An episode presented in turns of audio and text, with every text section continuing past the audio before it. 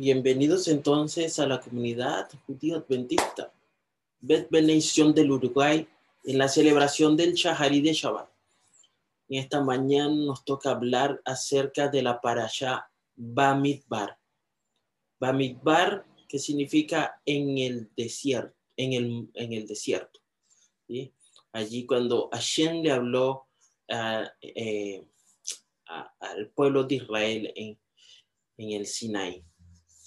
La Aftará la vamos a encontrar en el libro de Oseas, capítulo 2, desde el versículo 1 hasta el capítulo 2, versículo 22.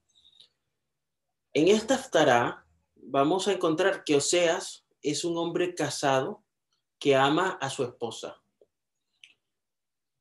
Le, reconozco que por, por mucho tiempo había entendido, por no haber leído bien, pareciera, o se me había siempre quedado la idea de que la mujer de Oseas no podía haber sido una mujer de ese estilo, ¿no? Sino que Dios simplemente le dijo, mira, este, eh, vamos a utilizarla como ejemplo, ¿no? Pero acá la, la, la, la, Torah es clara, ¿verdad? Y nos dice que nos empieza hablando, ¿verdad? Allí que Oseas es un miembro del pueblo de Dios, que ama también a su gente, y sin embargo su esposa, a la imagen del pueblo de Israel, no es fiel, ¿no? Y cuando leemos allí la Torá en, en los primeros dos versículos, nos dice,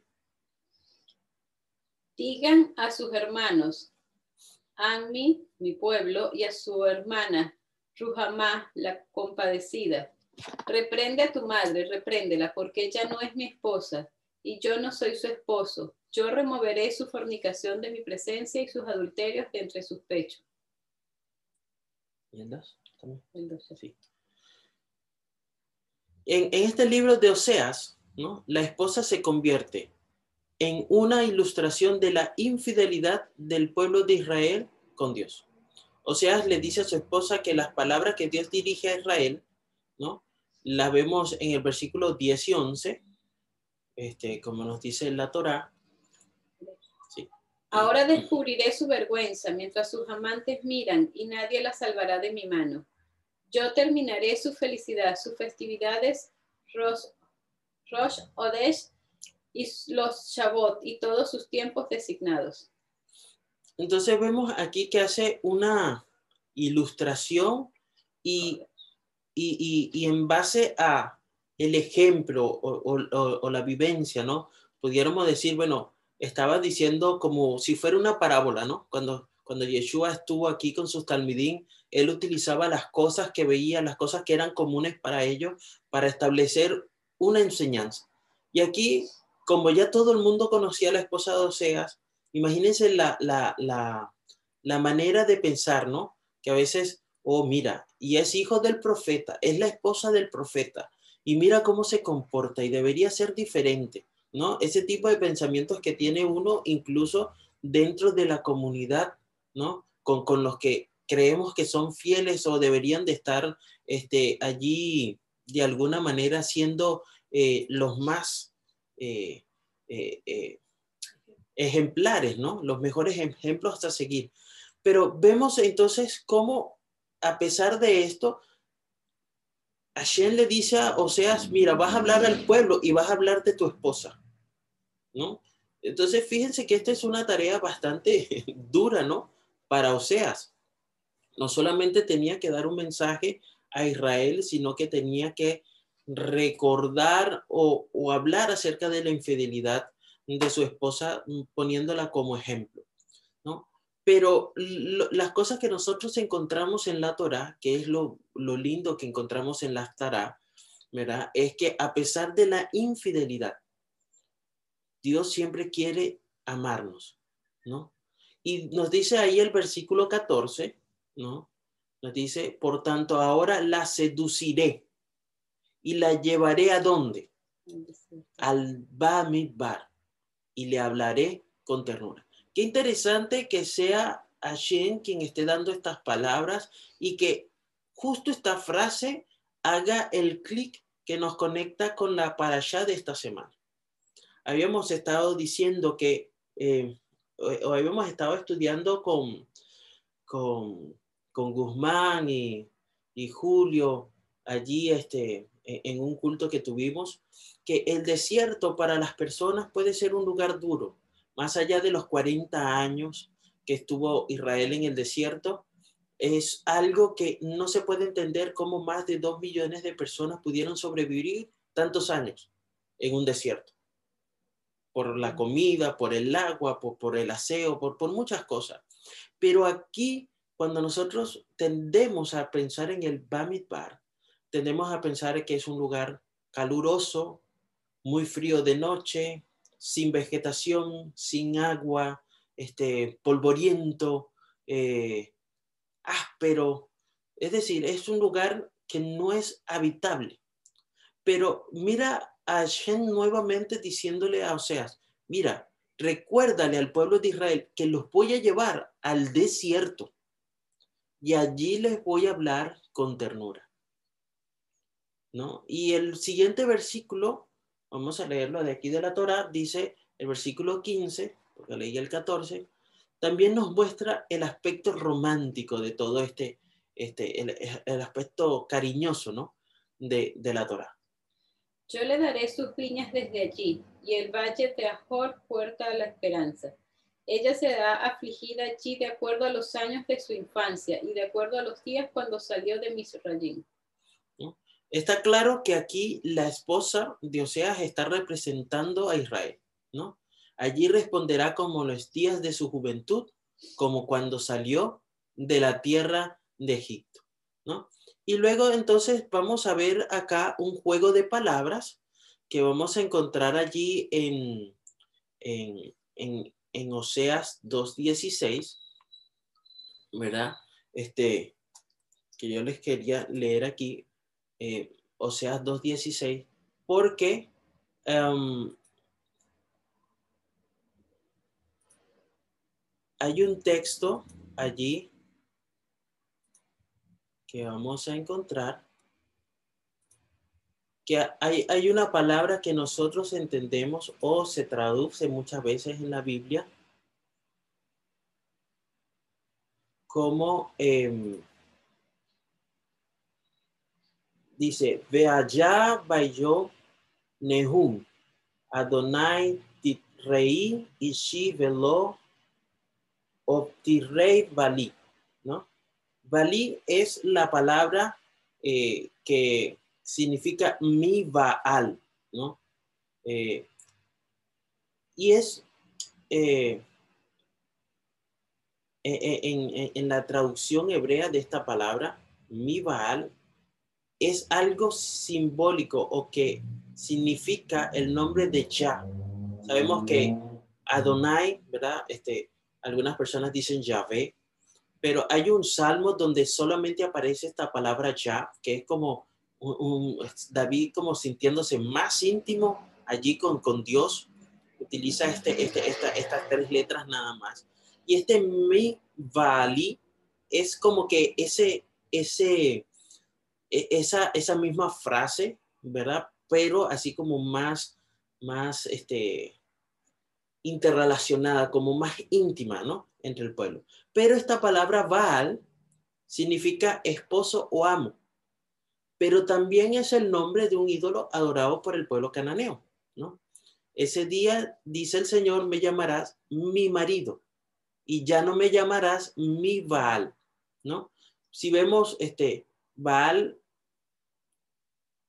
es como algo muy formal, ¿no? Es como algo muy, este, como mi amo, como mi dueño, como mi señor. Vamos a ver cómo dice la Torah ahí, el 16. En aquel día dice Yahvé, tú me llamarás Shi, mi esposo, y nunca más me llamarás Bali, mi señor. ¿No? Entonces, fíjense que esto era algo que en la cultura de, del pueblo de Israel era este, mi señor, mi siervo, ¿sí? Era como una especie de establecer un, señorío o, un estatus, ¿verdad? Y aquí Dios le está diciendo, mira, ya, ya dejarás de llamarme así, ahora vas a llamarme como, como, como algo que te pertenece, pero no algo que me pertenece, ¿no? Y, bueno, continúa ahí el versículo 17, 17 y 18 diciendo, bueno, que va a quitar de su boca los baales, ¿no? Refiriéndose a los ídolos en esta cosa, en, este, en esta palabra. Y no se mencionarán más por su nombre. Y cada estará, aun cuando nosotros no la leamos, aun cuando nosotros no encontremos que está allí, este, vemos que dice, el versículo 18. Cuando ese día venga, yo haré un pacto para ellos, con los animales salvajes y las aves en el aire, y las cosas que se arrastran en la tierra. Yo quebraré arcos y espadas, barreré la batalla de la tierra y haré que se moren en seguridad. Qué maravillosa promesa nos muestra aquí el Señor para con Israel en este texto, ¿no? Te tomaré como esposa por siempre. Te tomaré por esposa en justicia, en derecho, en misericordia. En fidelidad te tomaré por esposa y conocerás al Señor. Eso está en versículos 20 y 21. Toda estará a pesar de reconocer los pecados de Israel, a pesar de mostrar la infidelidad, este, la idolatría, este, Dios siempre termina con las mismas palabras. Te restauraré, te recuperaré, te, te volveré a dar lo que te prometí. Qué maravilloso es poder escuchar a Dios, ¿verdad? Hablándonos, diciéndonos todas estas cosas. Ahora fíjate que los escritos apostólicos en Primera de Pedro, capítulo 2, 9 al 10, ¿verdad? Eh, hay varias cosas que nos hilan, ¿no? Nos conectan con la parasha. Mira, la parasha nos habla acerca de Moisés. ¿Sí? Si leemos allí números en Bamidbar capítulo 3, 2 y 13, dice, he aquí, yo he tomado a los levitas de entre el pueblo de Israel en lugar de a todo primogénito que abre el vientre entre el pueblo de Israel. Los levitas serán míos porque míos son todos los primogénitos. El día que maté a todo primogénito en la tierra de Egipto, ese día consagré para mí a todo primogénito en Israel, tanto de hombre como de animal. Serán míos, yo soy el Señor. La voluntad inicial de Dios era dedicar a todo el pueblo de Israel como sacerdotes para él. ¿Sí? Esta es una función de un sacerdote, esta, esta función es una función especial. No, no, no debe confundirse con la función de, de, un pastor o un anciano, ¿no? Un Brit En el Tanaj, los sacerdotes eran aquellas personas que hacían de intermediarios entre Dios y su pueblo. Cuando una, una persona perteneciente al pueblo de Israel, un judío, quería acercarse a Dios, tenía que ir al santuario para presentar su ofrenda al sacerdote y ofrecerla en, a, Dios. Entonces, se hacía el sacrificio y luego iba el sacerdote y presentaba a Dios esta ofrenda en nombre del creyente. Eso era lo que Dios quería del pueblo de Israel como sacerdotes, para que fueran intermediarios entre Dios, pero en este caso, como era a toda la nación, Él quería que fueran intermediarios entre Dios y el mundo. Normalmente este, conversamos acerca de este tema, ¿verdad? Y hablamos acerca de las oraciones y la intercesión de Israel y que esta oración, esta intercesión, este, este, este, este ah, muestra de amor también son para el mundo, ¿no? Porque fíjense que cuando eh, el, el, pueblo de Israel celebró Sukkot en el templo de Jerusalén, Israel ofreció, si recuerdan, una fiesta y en esa fiesta hicieron 70 sacrificios. Y estos 70 sacrificios eran uno por cada nación del mundo. De hecho, 70 es en la tradición judía un número simbólico para las naciones del mundo. Ahora, el pecado que, tuvieron allí con el becerro de oro fue una trampa del enemigo para el pueblo de Israel y una evidencia de que Israel no podían ser los intermediarios entre Dios y las naciones del mundo. ¿Qué sucedió entonces? Que el pueblo de Israel ahora necesitaba, necesitaría sus propios sacerdotes, ¿no? Volvemos a la tradición judía y vemos que de todo este problema del becerro de oro, solo hubo una, una tribu que no adoró al becerro de oro. Y Dios eligió en ese caso a los levitas con el propósito especial de ser los sacerdotes en Israel. Si buscamos Oseas 2.1 nuevamente, vamos a ver que el texto de la Aftara leemos, ¿no? Leemos eh, eh, acá en 1 Pedro, nos, nos, nos refiere a cuánto ama Dios a su pueblo Israel, ¿sí? Y en este caso, el pueblo de Israel es la esposa de Dios y es comparada por el profeta Oseas como con una mujer, ¿sí? Oseas 2.1 decía, di a tus hermanos, ustedes son mi pueblo y sus hermanas, ustedes han recibido misericordia. Pero vamos a leer primera, ¿sí? Eh, eh, ¿sí? 2.1. Digan a sus hermanos, a mí, mi pueblo, y a sus hermanas, Ruhamá, la compadecida. ¿Sí? Entonces vemos aquí dos palabras, ¿no? Las relaciones del profeta Oseas con su esposa se convierten simbólicamente en la ilustración de estas relaciones que había entre Dios y su pueblo. Entonces, vemos a la esposa de Oseas cometiendo adulterio, ¿ok? Y cuando esta mujer da a luz, entonces Oseas llama a sus hijos, a uno lo llama Lu Ruamah y al otro lo llama Lo Loami, ¿no? Que significa respectivamente sin piedad y no es de vigente, ¿no? Fíjense que este, son, son textos eh, eh, allí bastante fuertes, ¿no? Tener que vivir, porque tenía que estar junto a sus hijos y llamarlos, cada vez que los llamara, decirle, no perteneces al pueblo, ¿sí? No me perteneces a mí. Este, qué recordatorio tan, tan, tan feo. Pero esto era una invitación para el pueblo, no, era solamente para, o sea, no era una amonestación contra Oseas. Es decir, que cada vez que estas personas interactuaran con el pueblo de Israel y escucharan su nombre, debían recordar todas estas cosas, ¿no? Pero la respuesta de Dios está en Oseas 2.23, que nos dice, ¿verdad?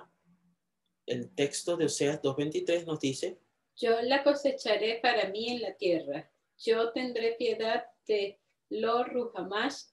Diré a Lo a mí, tú eres mi pueblo. Y ellos dirán, tú eres Yahvé, nuestro Elohim.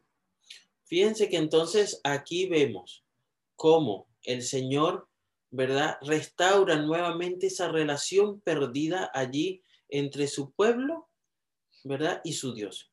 En la Brihadashah, ¿verdad? Este, que es el texto que encontramos ahora en primera de Pedro 2.10, vemos el cumplimiento de este deseo de Dios de hacer que todos los que vienen a Él, todos de todas las naciones, sean llamados el amado o mi pueblo, ¿verdad? El lo a mí y el lo ruamá.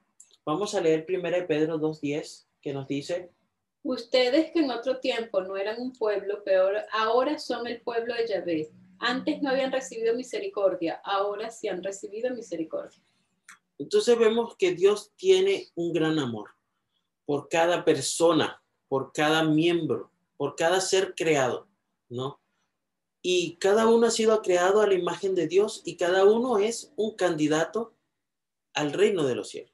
Entonces, Pedro, aquí en esta epístola, aquí en primera de Pedro, está hablando y está usando este texto de Oseas, ¿verdad? De, de la Zara, para decirle, mira, llegará el momento en que te voy a aceptar. Pero a pesar de todo lo que has hecho, hoy has recibido misericordia, ¿no? ¿Y, y qué sucede? Que entonces Dios está listo para hacer de nosotros, ¿verdad? Aquellos que hemos recibido misericordia, un pueblo de sacerdotes. Allí Efesios 2.19 nos dice algo interesante, porque si bien es cierto, lo que no se pudo lograr con Israel, se logrará con el pueblo, ¿verdad? Con, los seguidores de Yeshua. Y con esto no estamos diciendo que están siendo separados o rechazados. Simplemente si vamos un poco atrás de lo que acabamos de decir, vimos allí que con el becerro de oro ya la nación de Israel por completo no podía ser partícipe de ser los sacerdotes que darían o serían de intermediarios entre Dios y el resto de la humanidad. Y entonces aquí con Yeshua se vuelve a restablecer ese, ese, ese, ese, ese, ese, ese pacto. ¿no? Efesios 2.19 dice lo siguiente. Así que entonces ya no son extranjeros ni desconocidos. Por el contrario, ustedes son conciudadanos con el pueblo de Yahvé y miembros de la misma familia de Yahvé. Entonces aquí volvemos a ser restaurados, restablecidos a la familia. Entonces volvemos a tener ese estatus que Dios deseaba de, todo el pueblo de Israel al principio. Y vamos a leer el versículo 9, ¿verdad? Del el mismo libro de Efesios. No fueron salvos por sus propias obras, por tanto, nadie debe jactarse. Perdón, de primera de Pedro 2. Primera Pedro 2. 2, ¿qué? 9. Dice, pero ustedes son un pueblo escogido, los Coanín del rey, una nación Kadosh, un pueblo para Yahvé poseer. ¿Por qué? Para que ustedes declaren las alabanzas del que los llamó y los sacó de la oscuridad a su luz maravillosa. Entonces, fíjense que aquí se, se hace un, un, algo interesante que es la conexión con Bamidbar y con la Aftará porque en el desierto ellos perdieron la oportunidad de ser esa nación santa, porque el llamado no era solamente para un grupo. A veces decimos, bueno, este, los sacerdotes, y, pareciera que, bueno, con el transcurrir del tiempo y, todas las historias y todo lo demás, había sido quedado todo esto solamente a la tribu de Leví. Pero al principio, o sea, el plan de Dios era que toda la nación fuera santa y toda la nación fuera un sacerdocio santo. Y ahora Yeshua está restaurando este sacerdocio, pero este sacerdocio no está solamente para un grupo o para una, una parte del grupo, sino que dice, ustedes son un pueblo elegido y lo está incluyendo a todos, gentiles y judíos, como miembros de la casa de Hashem, como miembros de la casa de Dios, un real sacerdocio, una nación santa, un pueblo que pertenece a Dios. ¿no? Qué gracia y qué gran amor y misericordia los que fueron este, excluidos mm, del pueblo de Dios ahora se están uniendo a Israel para ser un pueblo erregido, para ser un pueblo con, que, que acepta ser un real sacerdocio. Y el propósito es para que declares las alabanzas de aquel que te llamó, de las tinieblas a la luz admirable. Declarar en el mundo la luz maravillosa de Yeshua como Salvador y Mesías, ese es el propósito del pueblo de Yeshua, un pueblo que Dios ha elegido. Entonces eso nos hace pensar, ¿no? ¿Cuál es nuestra finalidad? ¿Cuál es nuestra misión? ¿Y cuál es eh, la responsabilidad que tenemos como pueblo de Dios? Porque a veces tendemos a descansar la, total eh, eh, responsabilidad de llevar la Besorá al mundo entero de Yeshua es solamente por los líderes o por el que tiene ya una, este, este, una responsabilidad un mayor. Pero este simplemente es para mantener el orden.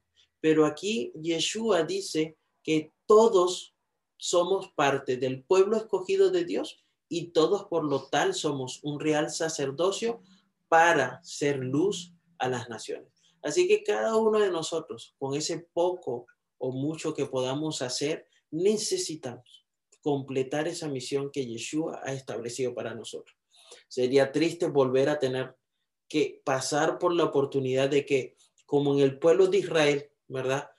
Este, se tuviera que extraer un grupo especial que pudiera administrar y hacer de puente ¿no? De intermediario entre su pueblo y Dios. Con esto ya nosotros establecimos una conexión directa para que nosotros pudiéramos estar en conexión nuevamente con, con, con, con, Yeshua. y entonces más adelante nosotros poder disfrutar sin ningún impedimento, ¿verdad? El próximo año en la Nueva Jerusalén, ¿verdad? De ese caminar y sentir que Hashem habita en medio de nosotros.